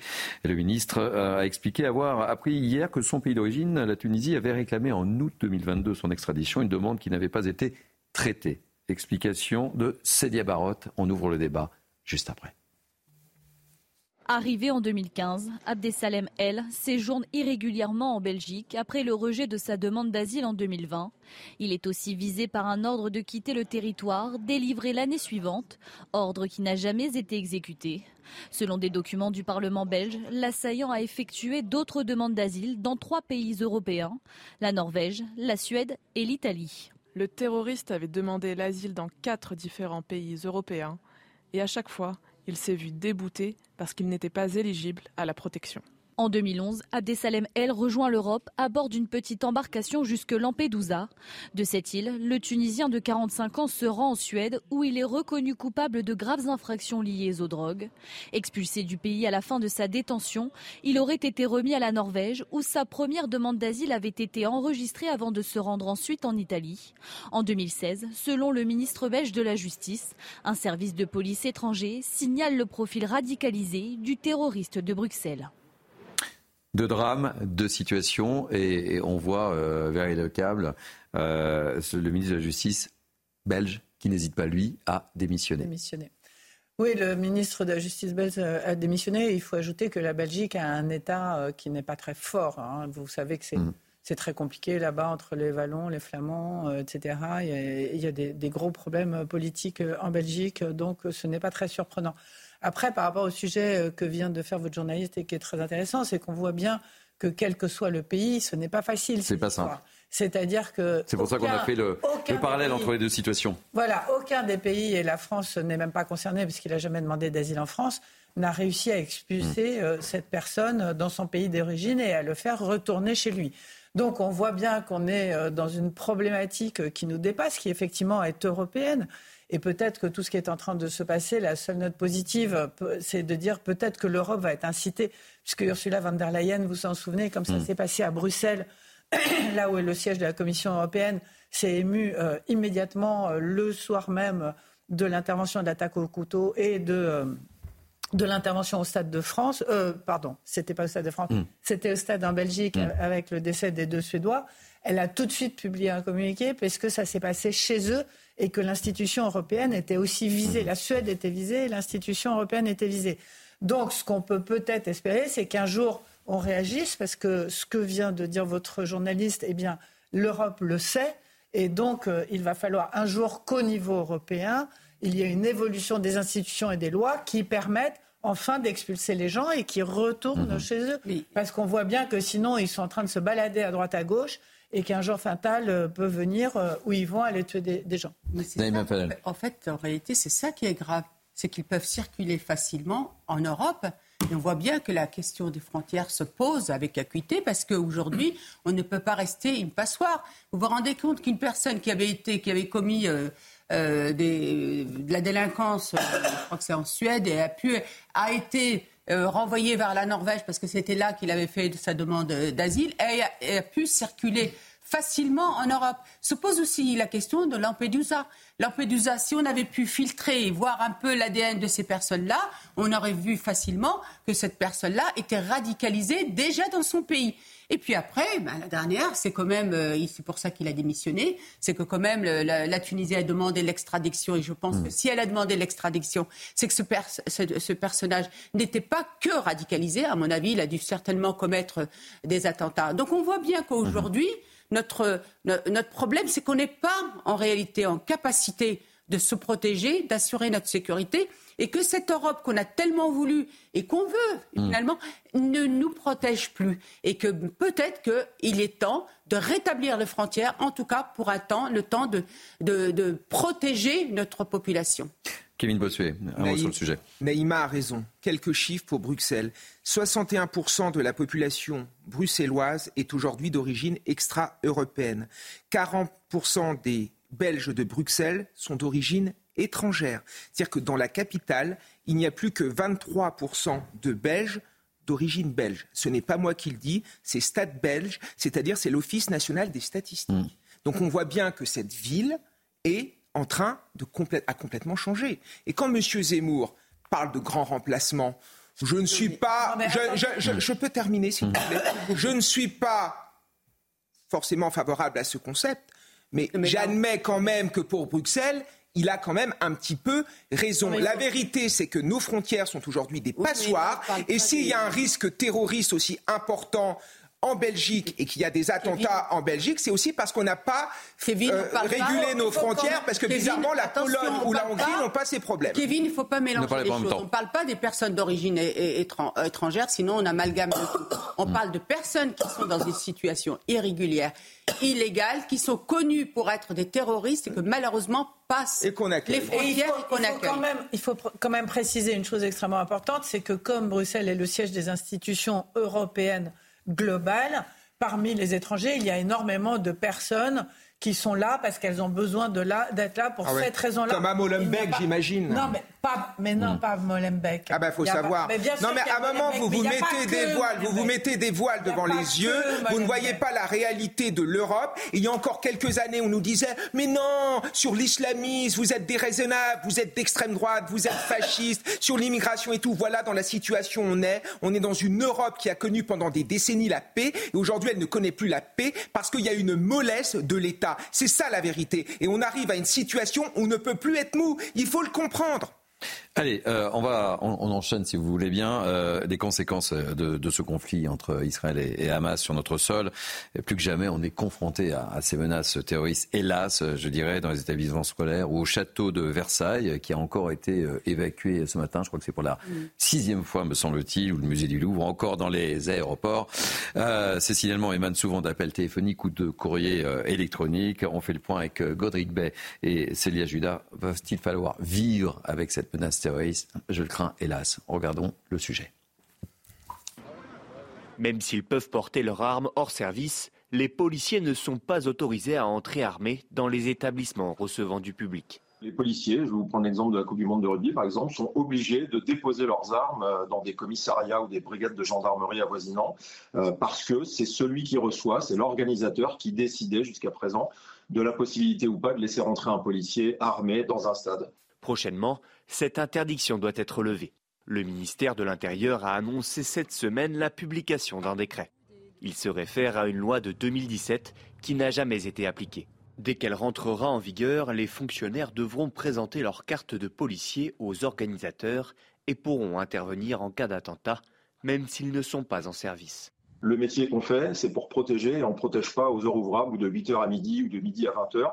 On doit pouvoir le faire tout le temps. Un policier, un gendarme, hors service, s'il peut porter son arme demain, ça peut être quelqu'un sur qui on peut compter, qui peut euh, effacer la menace, la neutraliser si quelqu'un euh, se met à commettre un, crime de masse. Les modalités pour porter l'arme doivent encore être communiquées, Mais dans le contexte de menaces terroristes, cette mesure pourrait renforcer les dispositifs de sécurité. Il faut sévir, Naïm Fadel. Hein. Oui, justement, on va attendre ça parce que je crois que c'est la semaine prochaine hmm. que les personnes qui ont été euh, euh, attrapées, si je puis dire, euh, vont être jugées. Donc on attend que la justice, justement, soit ferme et que les peines soient à la hauteur de ce qui se passe aujourd'hui, parce que tout ça, ça, participe à, une, atmosphère de, terreur, de frayeur. Et justement, en fonction des peines euh, qui vont être prononcées, eh bien, les peines vont dissuader ou pas. Oui, le câble. Oui, mais apparemment, ce qui s'est passé euh, en France, là, sur notre territoire, c'est que ces alertes à la bombe sont beaucoup euh, d'extrêmement euh, mauvaises blagues, en fait. C'est beaucoup. oui, mais le problème, c'est qu'on est obligé de les prendre à chaque fois au sérieux. On, ne sait jamais. De les prendre Et c'est ça le truc. C'est ça la situation. vous avez raison qu'il faut durcir les peines. Au début, c'était. je crois 35 000 euros d'amende, ça passe à 45 000 euros d'amende et on pourra avoir jusqu'à 3 ans d'emprisonnement. Donc ce sont des blagues qui peuvent extrêmement mal tourner et c'est ça qu'il faut euh, expliquer euh, à ces jeunes qui sont en train de faire et aux parents, aux parents aussi. parce qu'il y a beaucoup de mineurs. oui, parce qu'il y a beaucoup de mineurs dedans mm. et qui surveillent mieux leurs enfants. Après, euh, moi, ce qui m'interroge, c'est la motivation de ces jeunes. Pourquoi est-ce qu'ils font ça? Pourquoi est-ce qu'ils prennent la peine? Parce qu'apparemment, ce sont des vrais menaces. Dans, les coups de fil qui passent, je le disais sur le mm. château de Versailles, ils ont appelé en disant à l'Akbar, etc. Donc, ils donnent une véracité. Est-ce qu'ils veulent vraiment nous faire peur, en fait? C'est ça l'histoire. Oui, c'est l'atmosphère. d'histoire. Et il ne faut pas, il faut pas qu'on ait peur. Alors, je voyais un reportage ce matin sur les gens dans les aéroports qui sont évacués, parce qu'ils ont été évacués je ne sais combien de fois. Mhm. Et là, ils partent en vacances et finalement, ça les énerve plus de voir leur vol retardé que cette histoire d'alerte à la bombe, parce que finalement, on ne le prend pas au sérieux, jusqu'au jour où il y en aura une vraie et où ça ne va pas être drôle du tout, en fait. Donc, ce climat est complètement délétère et complètement absurde. Et euh, effectivement, il faudrait, et le ministre de la Justice l'a dit, que ces jeunes soient, soient fermement. C'est pas drôle, on joue pas avec des choses comme ça. non, juste une chose quand même. Ça, c'est exactement le message à passer. Parce que là, je vous trouve quand même bien optimiste.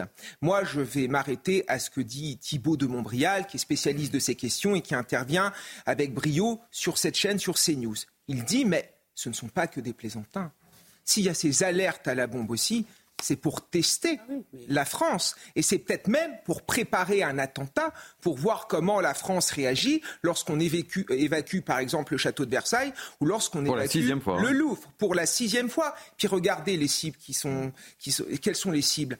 Château de Versailles, le Louvre, c'est quand même le cœur de notre identité. Les établissements scolaires. De, l'identité française. Les établissements scolaires qui sont le cœur de la laïcité. Hmm. Donc ce ne sont pas des cibles anodines. Donc il y a sans doute quelques euh, euh, guignols là-dedans. Mais il ne faut pas croire que ce ne sont que des guignols. Encore une fois, je retrouve le béni, je retrouve le, monde des bisounours de la gauche bien pensante hmm. qui ne se rendent pas compte finalement de ce qui se passe vraiment sur notre territoire. Alors justement, la menace terroriste euh, reste très élevée en France et les services spécialisés euh, sont plus que très actifs, sont sur les dents. Cette semaine, on l'évoquait, un mineur a été arrêté chez lui. Il projetait de s'en prendre à des personnes mécréantes. Explication de Schulz et on poursuit le débat. Selon le ministère de l'Intérieur, il s'agit de la 44e attaque déjouée depuis 2017. Cette semaine, un adolescent de 16 ans a été interpellé chez lui en Seine-et-Marne dans le cadre d'une enquête ouverte cet été euh, sur un projet d'action violente au nom du groupe État islamique. Selon nos confrères du Parisien, ce mineur était en contact régulier avec un jeune homme de 18 ans, très radicalisé d'origine tchétchène et qui, lui, avait été euh, arrêté et mis en examen euh, cet été. C'est ce jeune de 18 ans qui serait à l'origine de ce projet qui visait à prendre pour cible des personnes ayant, selon lui, commis des blasphèmes contre l'islam. Le mineur, interpellé cette semaine, aurait donné via les réseaux sociaux des éléments permettant d'identifier quelqu'un parlant mal de l'islam. Un mode opératoire qui n'est pas sans rappeler l'assassinat de Samuel Paty. On s'en souvient, le terroriste avait trouvé sa cible via les réseaux sociaux quand il avait entendu parler d'un professeur qui, lors d'un cours sur la liberté d'expression, avait montré aux élèves des caricatures euh, de Charlie Hebdo. L'adolescent, donc arrêté cette semaine, a été euh, mis en examen pour association de malfaiteurs terroristes criminels et placé en détention provisoire. Le câble. Non, mais c'est extrêmement inquiétant ce que nous dit euh, Noémie Schulz, parce que d'un côté, il faut quand même saluer le travail euh, des services mmh. français euh, renseignements et, police qui arrivent à déjouer autant d'attentats. Et quand on les condamne ou qu'on les critique, il faut quand même aussi leur reconnaître tout ce qu'ils réussissent à déjouer en amont. Et puis d'un autre côté, ça fait froid dans le dos de se dire qu'il y a autant de personnes comment dans ce pays voilà, qui sont là et qui sont là à, préparer euh, des attentats. Alors, euh, c'est vrai que Kevin euh, rajoute à cette peur en disant Mais alors, tous les jeunes là, qui sont en train d'appeler, ils sont en train de préparer des choses terribles. On n'en sait rien. Hmm. Mais. Ah bah. Mais, mais c'est vrai que c'est vrai, on, le dit souvent sur ce plateau, le terrorisme aujourd'hui a pris une forme extrêmement différente de celle qu'elle était au moment du Bataclan, où il y avait des réseaux très organisés qui attaquaient ensemble, euh, nombreux, qui faisaient beaucoup de victimes, etc. Aujourd'hui, on est face à des, personnes individuelles, alors certes qui sont rattachées à d'autres, mais qui opèrent toutes seules et elles sont euh, extrêmement difficiles euh, à, trouver en fait, en vérité. Et ce fichier qui n'est qu'un fichier finalement, parce qu'on ne peut pas mettre en prison tout le monde sous prétexte qu'il est fiché, il faut quand même qu'il ait, qu'il ait, commis quelque chose de répréhensible avant de le mettre en prison. Et, eh bien, on voit bien que ce n'est pas suffisant. Mais on voit bien que, heureusement, euh, il y a des moments où mais Valérie, on euh, arrive à déjouer les choses. Mais Valérie, euh, les, les, Français ne peuvent pas comprendre qu'aujourd'hui, on a environ, je crois, 5000 radicalisés. 500. Islamistes? Mmh. Non, non. Non, non. 2500 étrangers radicalisés. Ça, dépend de quand. moi, je reprends les chiffres du, du ministre Darmanin. 2500 radicalisés étrangers. Comment voulez-vous mais vraiment qu'on comprenne, que les Français comprennent que ces gens-là sont dans notre pays? Non, mais c'est très inquiétant. Et qu'ils sont logés, nourris, parce que tous les, par exemple, cette famille tchétchène, elle était complètement. On a bien vu le, profil, les on profils. Peut pas comprendre, on peut pas comprendre. on risque. ces gens-là euh, sont prêts à passer à l'action et on les entretient. C'est ça qui est terrible. Et quand on vient nous dire, mais écoutez, oui, euh, mais il y a le droit, on ne peut pas expulser comme ça, c'est difficile, ou même on, nous parle des, des, des, des, des passés circulaires, on ne peut pas l'entendre. Je suis d'accord, mais les Russes ne veulent pas les reprendre. Alors non, mais euh, alors les Russes, on va parler des Russes. il y a d'autres. On peut parler des Russes, mais on peut parler d'autres pays bah, aussi. D'autres hein. pays, euh, aussi, hein. avec qui on a des relations. Vous, voyez, c'est ça qui est, qui est, terrible. Et aujourd'hui, on ne peut plus. Parce qu'on ne va pas égrener nos morts. On ne va pas égrener. C'est terrible. Aujourd'hui, ça peut être n'importe qui aussi euh, d'entre nous. Et vivre dans cette espèce d'insécurité de, permanente où on ne peut plus vivre normalement, c'est terrifiant. Le, mot de la fin, Kevin Bossuet. Si le respect du fameux état de droit brandi par beaucoup, c'est nous mettre une cible sur le front, mais peut-être que cet état de droit, il faut le changer. Parce qu'on est quand même dans un pays où pour préserver les libertés de gens qui veulent nous assassiner, on sacrifie quand même la sécurité nationale. Et là, on parle des islamistes. Mais il y a aussi sur notre sol des gens qui soutiennent ouvertement le Hamas des gens qui ne font pas la différence entre le Hamas et la population palestinienne, des gens qui n'aiment pas la France, des gens qui crachent tous les jours sur la France. Qu'est-ce qu'on fait de ces gens-là? Moi, j'aimerais bien qu'on soit tous unis autour d'un objectif, autour de nos valeurs, mais je remarque que ce n'est pas le cas. Ainsi se termine ce mini news euh, week-end, très animé avec une actualité très lourde évidemment. Euh, merci pour votre très grande fidélité à ce rendez-vous. Merci euh, à, vous, nos grands témoins du jour, Naïm Fadel, Valérie Lecable, Lauriane Rossi, que je remercie, que je n'ai pas mm. remercié tout à l'heure. merci Kevin Bossuet, je tiens à remercier également à Orliman pour ses expertises, Noémie Schulz, Thomas Bonnet. Merci à François Epp, à David Brunet, à Charles Gordzala, à Jules Vitet qui m'ont aidé à préparer ces deux heures d'information non-stop. Merci aux équipe de la programmation, Lino Vitesse, Magdalena Derviche, merci aux équipes en régie, et euh, Thibaut Palfroy à la réalisation, me dit euh, Rémi euh, à la vision, c'est ça? Me dit François Epp. il manque quelqu'un encore peut-être François, non? Vous m'avez cité tous les noms à la régie. Bon, parfait. Eh bien, écoutez, vous pouvez revivre cette émission sur notre site cnews.fr. Tout de suite, c'est 180 minutes info avec euh, Elodie Huchard. Je vous souhaite malgré tout, malgré cette actualité, une bonne journée sur CNews. Je vous dis bye bye et je vous donne rendez-vous demain. Alors attention, Midi News Weekend, le dimanche, c'est à partir de 11h. Bye bye. À demain.